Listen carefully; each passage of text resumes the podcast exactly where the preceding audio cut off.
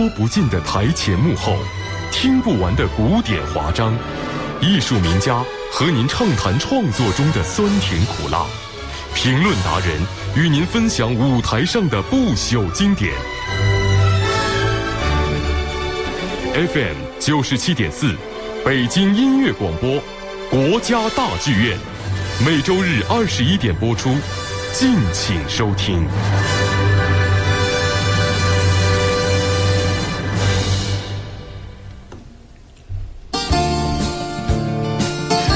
这里是北京音乐广播正在直播的国家大剧院节目，我是于允。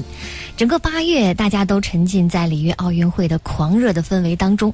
那么，在八月二十二号奥运会闭幕之后呢，北京还要迎来一个火热激情的音乐盛事，那就是国家大剧院二零一六打击乐节，将在八月二十四号到二十八号举行。今晚呢，就为您介绍一下这次打击乐节的安排。特别请来的是中国打击乐界的领军人物。国家大剧院打击乐节的艺术总监李彪先生和大家打个招呼。玉您好，听众朋友大家好。那国家大剧院的打击乐节通常是两年才举办一次的。嗯，对。您是从第一届就参与了，是不是？对，我们是从二零一零年开始，嗯，当时这个在国家大剧举办了第一届，呃，国际打击乐节。到现在为止呢，今年呢正好是第四届。第四届，对，嗯，那可能一说到打击乐，很多朋友马上就会想到是那种打节奏的乐器，像啊架子鼓啊，像小军鼓、锣。其实打击乐也是可以有旋律的，而且它的旋律非常动听。可以说，我我们刚开始创办这个打击乐节的时候，目标就是要举办一个有很浓厚的。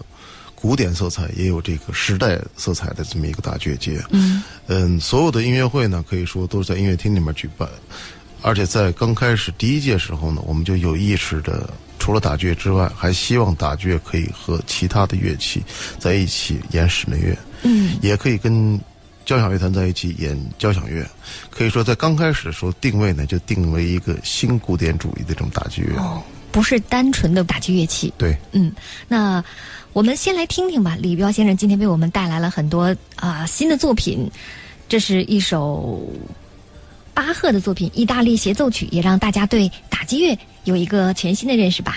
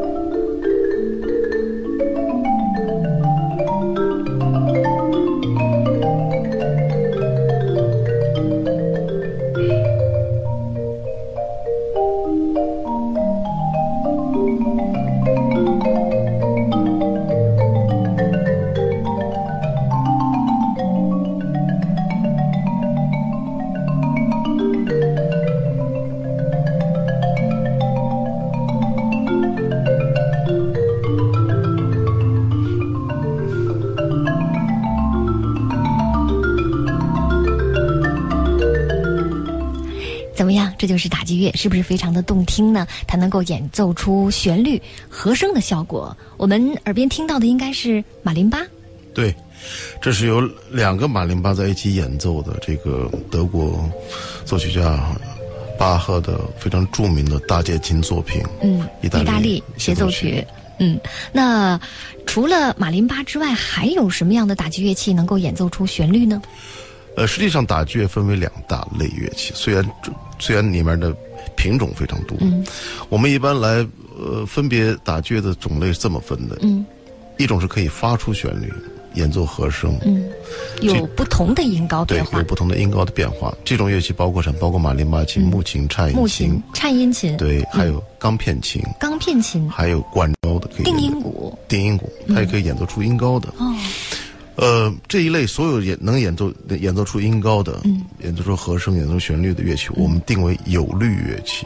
嗯，而剩下的所有的其他打击乐器，我们定。定位为无律乐器，比如像鼓类啊，呃，各种那个响器类啊，所以呢，这其实分别打击也非常简单，就是有律乐器而和无律乐器，就是它能够演奏出旋律和只是打节奏的乐器，对这种对。不同。那打击乐器应该算是人类最古老的乐器了，是不是？应该是这样，因为在人们没有。这个在人的这个语言没有出现之前，可以说人们通过敲击一些身体，或者的拿石块敲击一些这个的节奏的话，表现一些呃每个人的那个喜怒哀乐的话，这可以说这是我们最早的一种音乐的语言。嗯，呃打击乐就是从刚开始就是用敲击，敲击石块，敲击陶制的。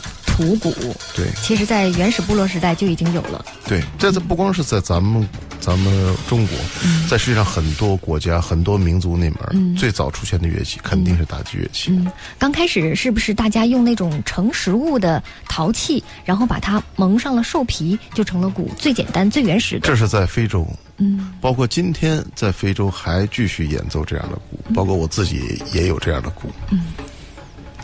周代的时候，那时候据记载，鼓类的种类已经非常非常多了，有几三十多种。对，如果咱们今天看中国的民族音乐史的话，编钟在中间占据了非常重要的这么一个角色。呃，编钟的出现可以说让我们的民族音乐有了和声的概念，因为很多人在一起敲，所以说编钟呃就是一种。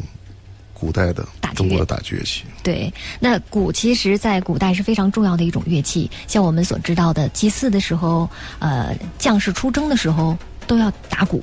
我相信，不光是在古代是非常重要的一件乐器，到今天也是非常重要的一件乐器。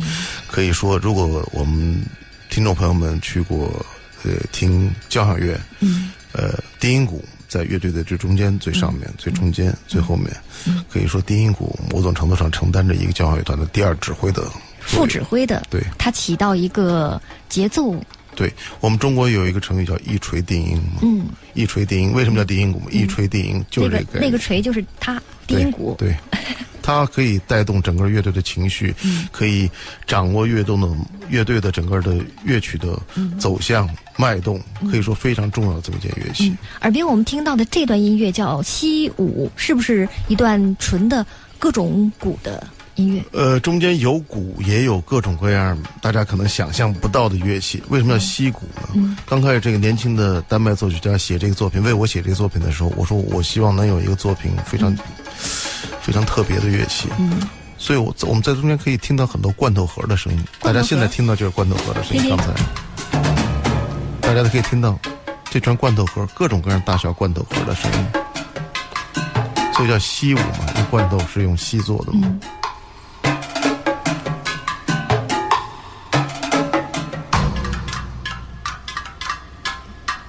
这些各种小的罐头盒，这是各种小的，对。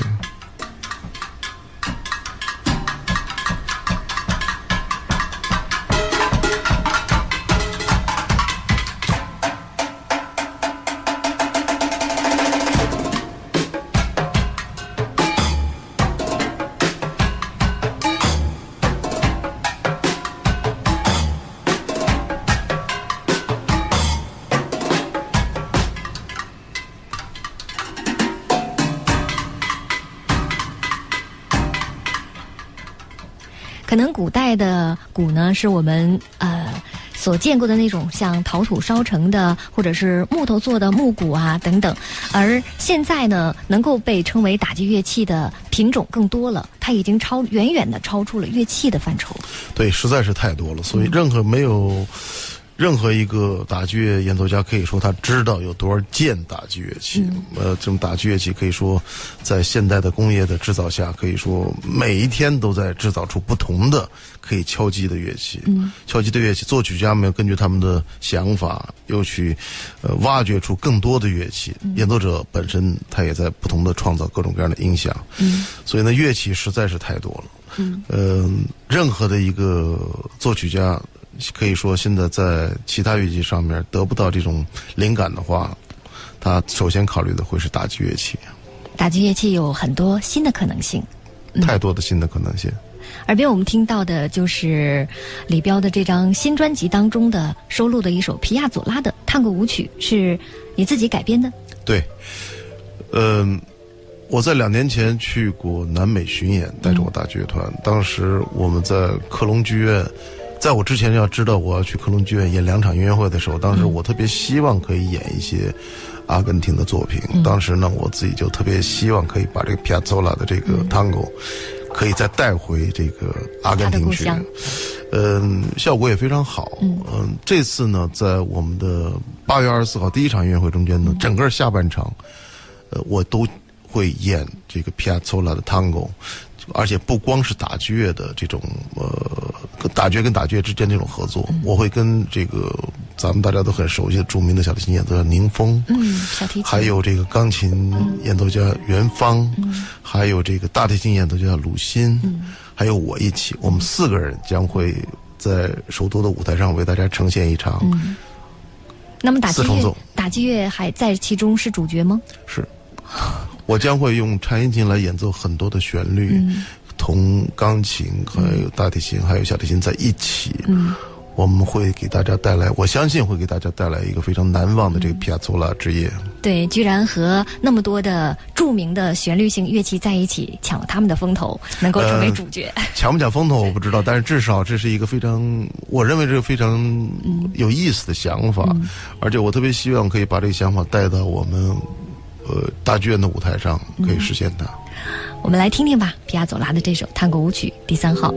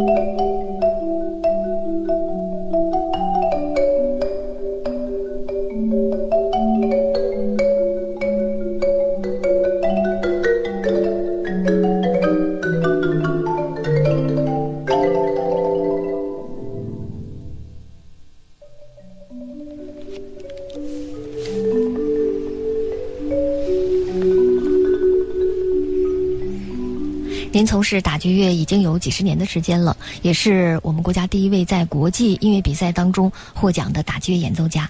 那您能给大家讲讲最初您是怎么和打击乐结缘的呢？怎么就选了这么一个偏门的乐器来学？这个乐器说实在话，在我当年学习的时候，基本上是最偏门的乐器，最冷门的乐器。可能是就是因为最冷门的乐器，所以我父母认为将来我搞这个可能有出息吧。竞争的少，对，竞争的少。可以说我刚开始，我并不是来自于一个音乐的有背音乐背景的家庭，不是出生于音乐世家。对对对，所以呢，呃，刚开始呢是学校老师让我去学打击乐，很小的时候，五岁的时候。哦，五岁就开始学习打击乐，对，可是当时对于我个人来讲，我打击乐是什么是完全不知道的。那时候学的都是架子鼓啊，，没有没有，没有当时没有架子鼓，当时我们全都是一些最基本的、最基本的一些木琴啦什么的。可以说当时乐器也没有，什么也没有，我们根本不知道这个这个打击乐到底是什么。后来我进入了中央学院附中以后呢，八二年以后呢。当时，呃，我非常幸运的是，在我刚进学附中的时候，就来了一个法国的专家。我刚入学，九月一号，他九月二号来北京的，那是我们中国建国以来来的第一位嗯新中国成立之后对。的第一位专家，第一位的的这个打击乐器打击乐独奏专家。他在中央学院大礼堂给我们上课，给我们带来一舞台的乐器，当时把我们每个人都看傻了。我们感觉我们跟搞的专业跟他完全不一样的，从来没见过。从来没见过。当时全国的各个地方打击乐人都来了，包括北京的有很多的作曲家，当时都嗯两场音乐会爆满，完了以后效果非常好。开了眼界了。开了眼界。当时我就知道什么是打击乐了。可以说，在这之前，我对打击乐是完全是非常模模糊的。我相信，不光是我，哪怕是当时的老师也是非常模糊的。嗯，都非常有意思。很多年以后呢，我我在一个国际比赛上呢，我跟这位法国打击乐家呢，我们在一个国际比赛上当评委。后来他说，他问我，他说。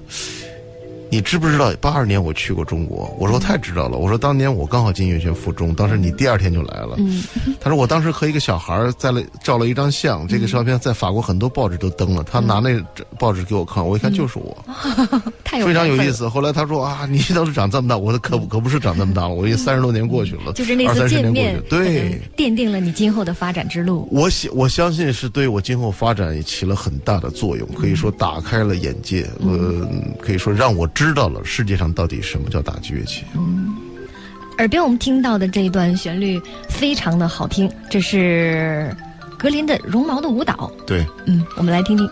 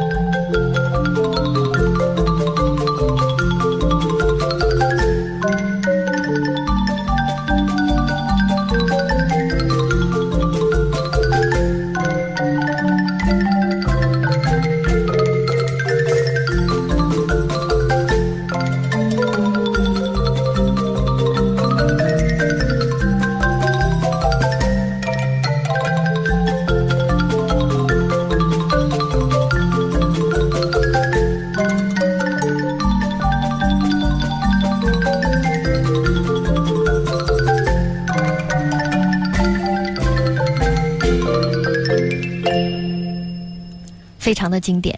这首谢谢谢谢。嗯，这首曲子的名字叫做《绒毛的舞蹈》。那么这次在国家大剧院二零一六打击乐节的演出当中，开场曲呢就是李彪和他的朋友们音乐会，叫做《夏日的探戈》。对，是不是其中就收录了刚才我们听到的自由探戈啊呃自由探戈和皮亚佐拉的一些其他的作品？对，嗯，我们将会在下半场演出，整个下半场都是这个，呃，tango，嗯皮亚佐拉 tango。在第一个作品呢，我们将会演出这个非常著名的皮亚佐拉的四季。嗯，布宜诺斯艾利斯的四季。对，嗯呃，很四季有很多版本，但是我相信我们这次将会是世界首演这么一个版本，嗯有颤音琴、小提琴、大提琴和钢琴在一起。哦，这是也是您全新编曲的对。版本。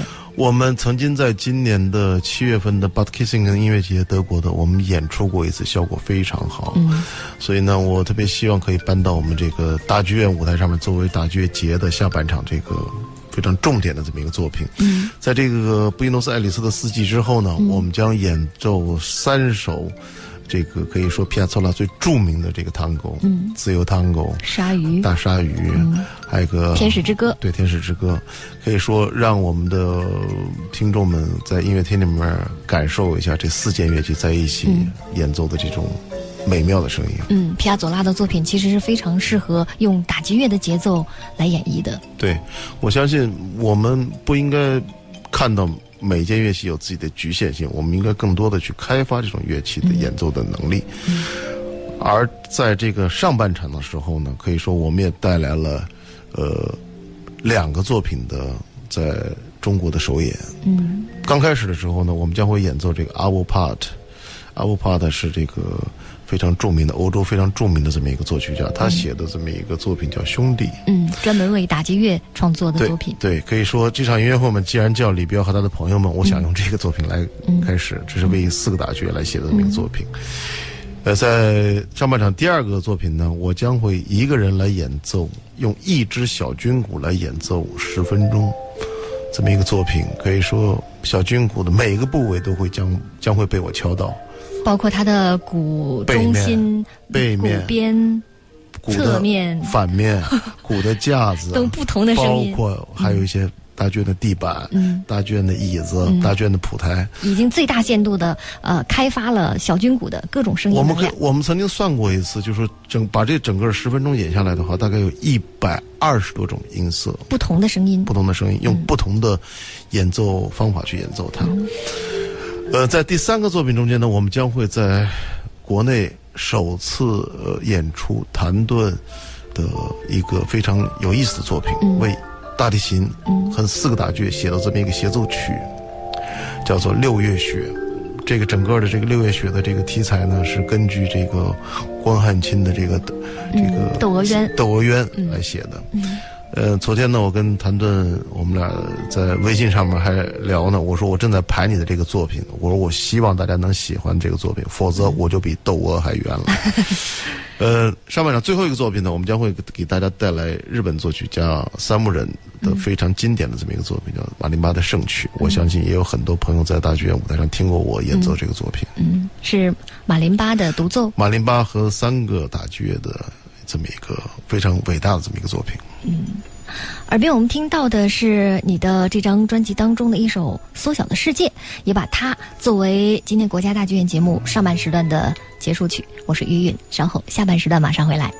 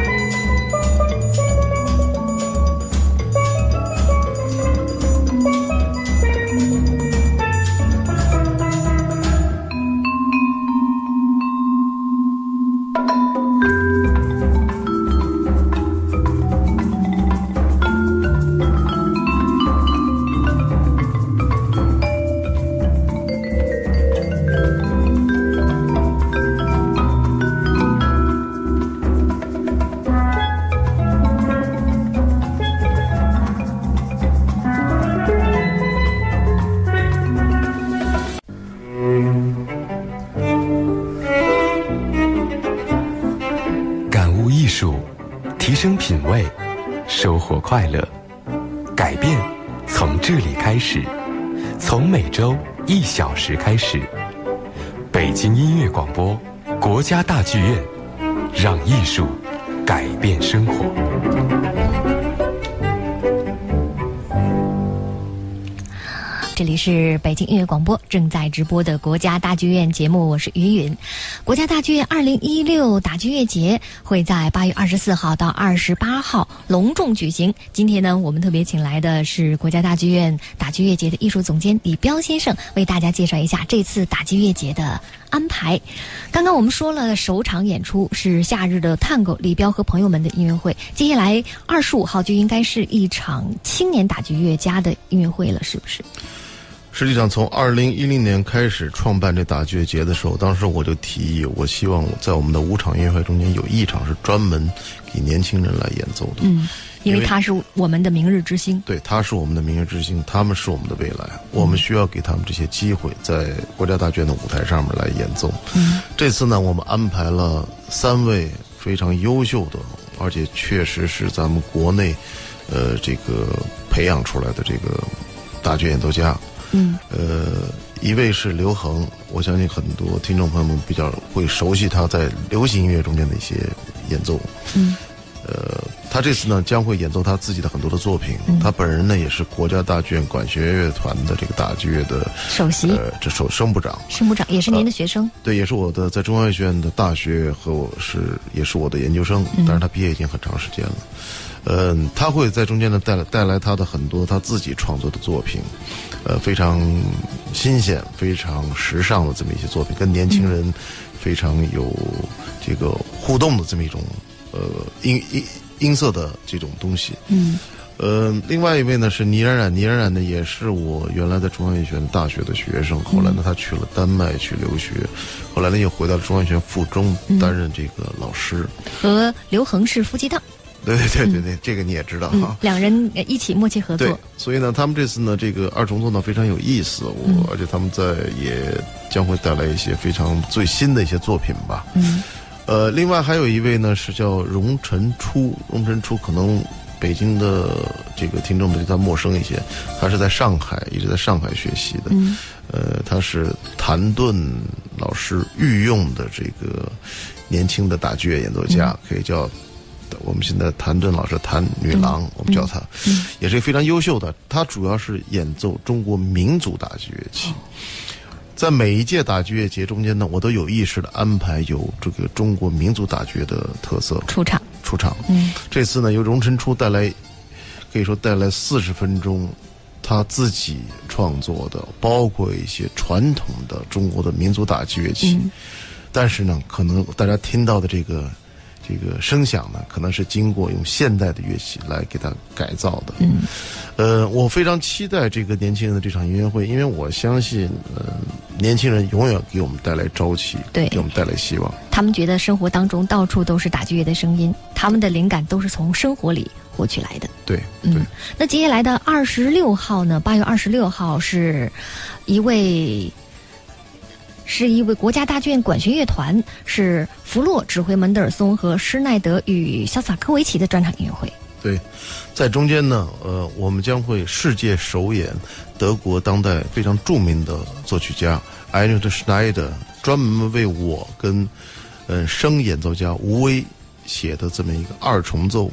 协奏曲，协奏曲这一部协奏曲的名字叫《狗鼠蛇》。先来给我们解释一下为什么叫这个名字。你猜猜看为什么会叫这个名字？是谁的属相？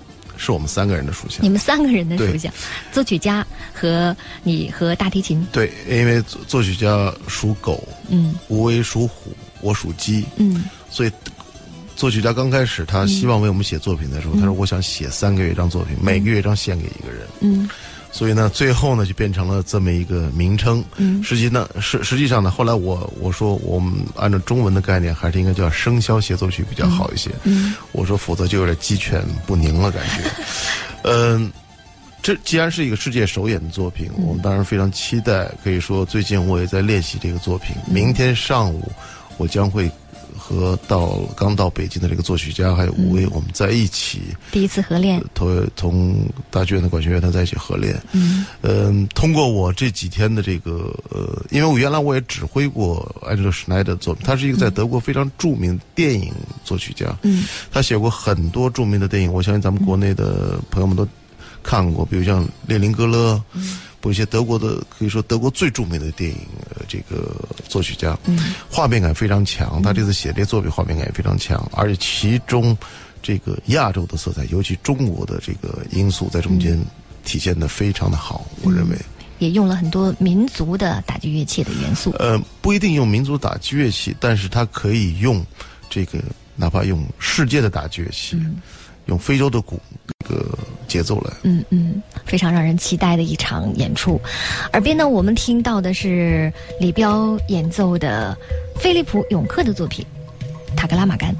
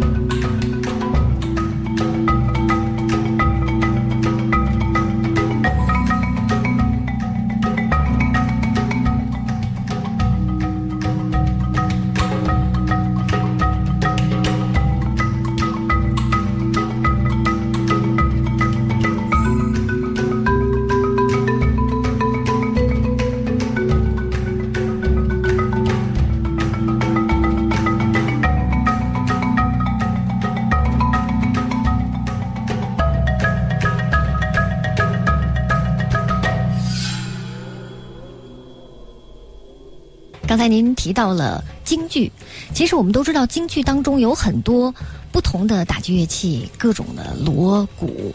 那是不是可以这么说，我们中国的打击乐器的种类最丰富？因为从那么早的时候，我们就已经有了那么多的打击乐器了。我相信我们的中国打击乐器肯定是最早出现在这个舞台上面的，而且戏曲当中就有专门的舞场。对，但是不一定是呃这个种类最多的。嗯呃，可以说我们的很多的打击乐器现在在世界上被很多作曲家所承认，而且在很多作品中间运用这样的乐器。嗯嗯，实际上最早进入到这个交响乐团的中国的打击乐器嗯是在二百年前就进入去了，嗯，什么呢？哪一件？是一件大锣。大锣。对，嗯你要知道，这个大锣当时通过这个呃马可波罗来了中国以后，带去很带回去很多东西，嗯其中包括带回去中国这个寺庙里面用的大锣，嗯可以说。他给了很多作曲家这种灵感。嗯我们如果今天看很多欧洲的音乐史中间的很多欧洲著名的作曲家，比如柴可夫斯基，嗯在他的这个悲怆中间就敲这一声锣，嗯但是这声锣的声音是催人泪下的。他的声音太大了，太震撼了。对，可以说呃，很多欧洲的作曲家，布廖兹，在他后来很多作品中间都运用了这种锣的这样的乐器。嗯可以说，这是我们应该感觉到非常骄傲的一件事情，就是我们中国的一件民族乐器嗯进入到世界交响乐团。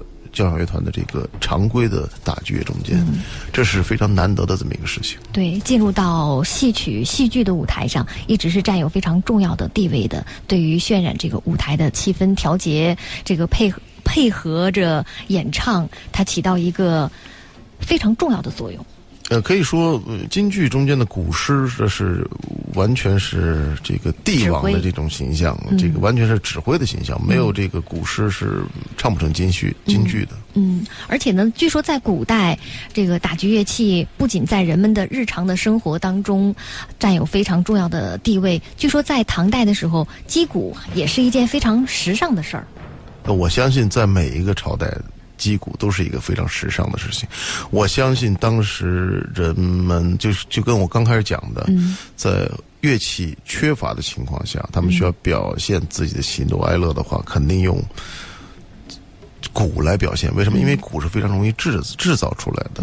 拿一个兽皮蒙在一个木头上面，它就可以发出声音。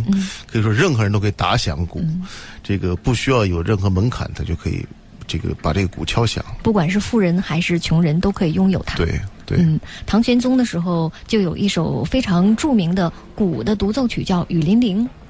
这个我还真不知道呢。我估计您这资料掌握的比较全，可以说我，比如像在在。古代打仗的时候，嗯，我们一般是这个用鼓来宣布这个军队这个开始进攻，或者是这个军队收兵。嗯。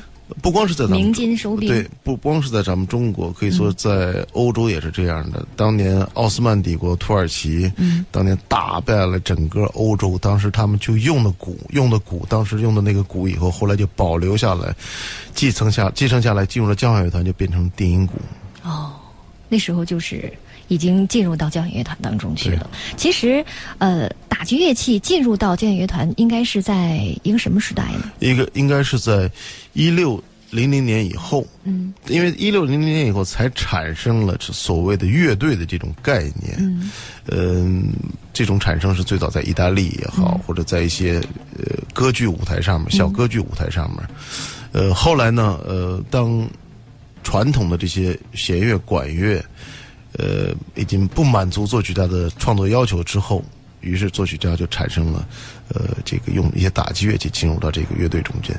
刚开始进入到乐队中间，并不是这个呃低音鼓，刚开始进入到乐队中间的，可能你想都想不到是三角铁。三角铁。对。呃，耳边我们听到的是一首维瓦尔第的。作品《D 大调协奏曲》第三乐章当中的快板乐段，我们来听听打击乐的版本。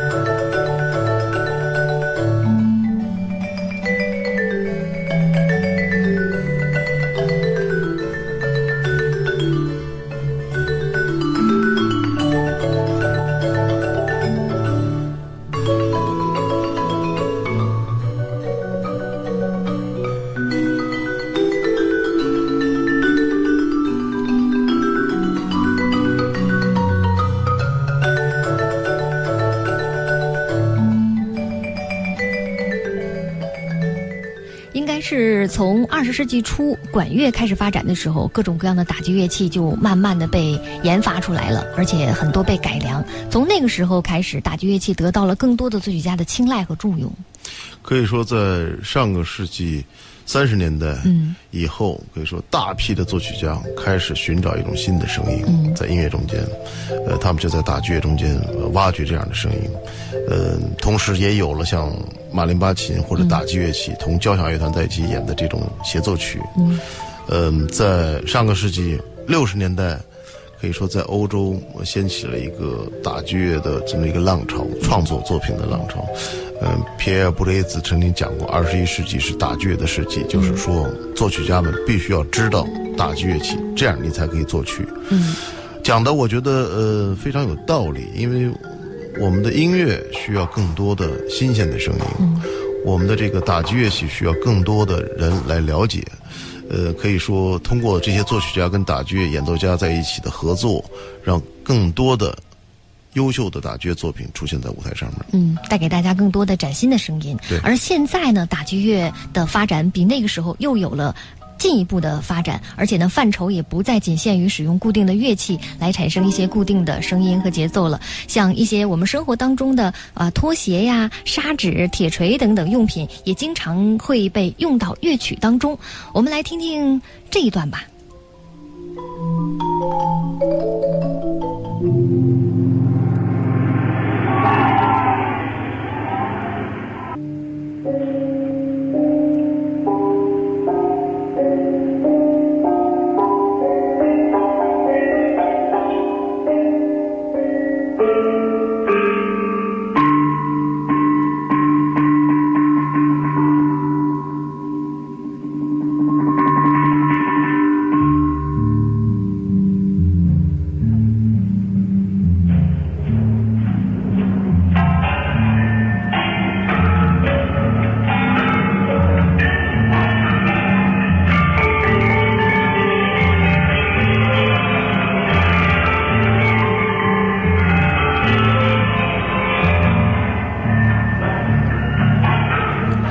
音乐来自台湾的朱宗庆打击乐团，他们的演奏，他们的在这一次国家大剧院的打击乐节当中也有一场专场演出，是在对八月二十七号。对他们将在八月二二十七号带来一场音乐会，嗯，叫做《来自台湾的节奏》。嗯，他们的理念呢，就是世界上一切能够发出声音的物件都是打击乐，所以他们的打击乐的种类、乐器的乐件非常的广泛。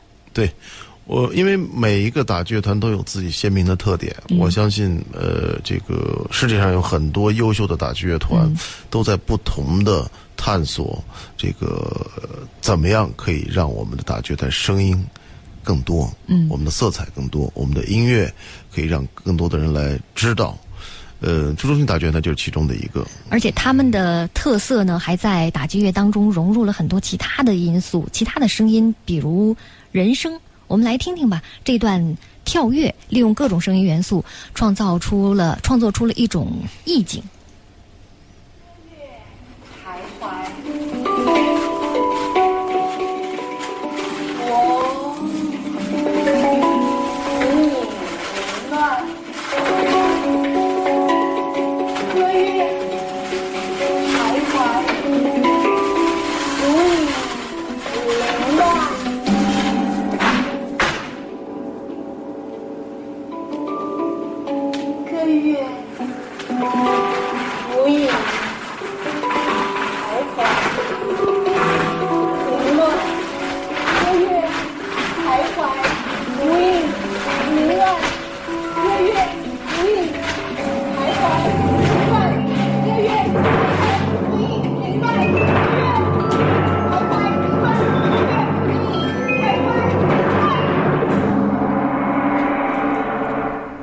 这部跳跃表现的应该是一种宇宙和小我之间的那种苍凉的感觉，嗯，具体表有一点神秘。对，呃因为打击乐很多的，比如像锣呀，或者各种各样新的声音在一块儿，本身就给人带来一种神秘的这种感觉。嗯，呃，朱中庆打击乐团特点呢，就是他们实际上他们也运用了很多咱们中国传统的这种呃音乐的元素，包括一些中国传统的打击乐器。在刚开始听到那个作品中，有很多中国的锣，包括有些很多潮潮州这种锣鼓的这种色彩在中间。嗯、可以说，创作是每一个打击乐演奏家必须要经历的这个呃事情。这次在打击乐节中间呢，我们将会听到很多新的自己创作的这些作品。嗯，呃，但当然了，朱中庆打击乐团这一场音乐会，所有的新的作品都是他们自己创作的。嗯，他们的演出时间是在八月二十七号，那么在二十八号应该是压轴演出了。对这是《传奇与未来》，里面会有两位传奇人物出现，两位传奇人物和一位那个新新秀新秀，代表未来的对范妮。对，呃，可以说两位传奇人物，一位是雷豪·斯蒂文斯，呃美国的马林巴演奏家，他只演奏马林巴。嗯，呃，可以说他在上个世纪六十年代的时候创造了一种握锤的方法，嗯，一直到今天被世界广泛的运应用。嗯，呃，可以说任何一个学校，你一进去打击的学生，他都有可能有人会用他的方法去演奏。呃，这是一个非常呃有这种呃启发很多了其他的呃演奏家在拿这个船儿方面有了很多的这个新的革命性的改革命性的变改变，可以说他是也是第一个把巴哈搬到了马林巴上面的这么一个演奏家。嗯，是代表着他的马林巴演奏的最领先的水平了。对，可以说这次呢，的我们特意请他来为大家单独演奏马林巴，呃，而且他有他自己创作这个作品，非常有意思，叫做《长城》。嗯，他是根据他想象中间创作创造出了这个咱们北京的这么一个长城的作品。其他呢，中间也会带来他非常擅长的这个巴哈的作品，包括一些他的这个根据一些古典钢琴的作品中间改编的一些作品。第二位呢，也是一位在欧洲非常著名的这么一个呃演奏家，也是我非常好的一个朋友，叫涅波莎呃 Zivkovic，嗯，他是克罗地亚呃呃呃塞尔维亚人，他呃在很年轻的时候来到德国，一直在德国上学，也是一位打击乐的演奏大师吗？对对对对对对，嗯，是马林巴，那他是演奏各种各样的打击乐器，各种擅长各种乐器。而且最有意思的是，他自己也是个作曲家，哦。他写了很多的作品，他的作品可以说在全世界范围都在演奏他的作品，嗯。没有一个打击乐演奏家说可以说到今天，嗯、不可以说你没有演过 z i f k o v i c 的作品。他这次将会带来他原汁原味的 z i f k o v i c 演奏 z i f k o v i c 的作品。嗯，而第三位呢，范妮呢是可以说近几年在咱们中央学院上完学以后去德国上学，有非常优秀的这么一个年轻的打击演奏家，在欧洲呢也拿了很多的这个大奖。在两年前呢，也拿到了这个欧洲非常著名的万宝龙青年演奏家大奖，可以说有史以来这个是第一位呃第二位这个中国演奏呃青年演奏家拿到这个奖。嗯，呃，我非常希望可以让我们的首都的舞台中间，呃，舞台的上面多出现这样优秀的年轻的呃这个演奏家们。所以这场音乐会我来命的题就叫“传奇与未来就是展示我们中国打击乐界的未来。”。对，嗯，那今天呢，为您介绍的是国家大剧院打击乐节的演出，也特别感谢李彪先生为大家带来精彩的讲解。对，期待大家都在呃八月二十四号到八月二十八号来国家大剧院听我们的音乐会。谢谢。预祝国家大剧院的打击乐节圆满成功。感谢您的收听，下周同一时间将继续和您分享大剧院的精彩演出。祝大家周末快乐。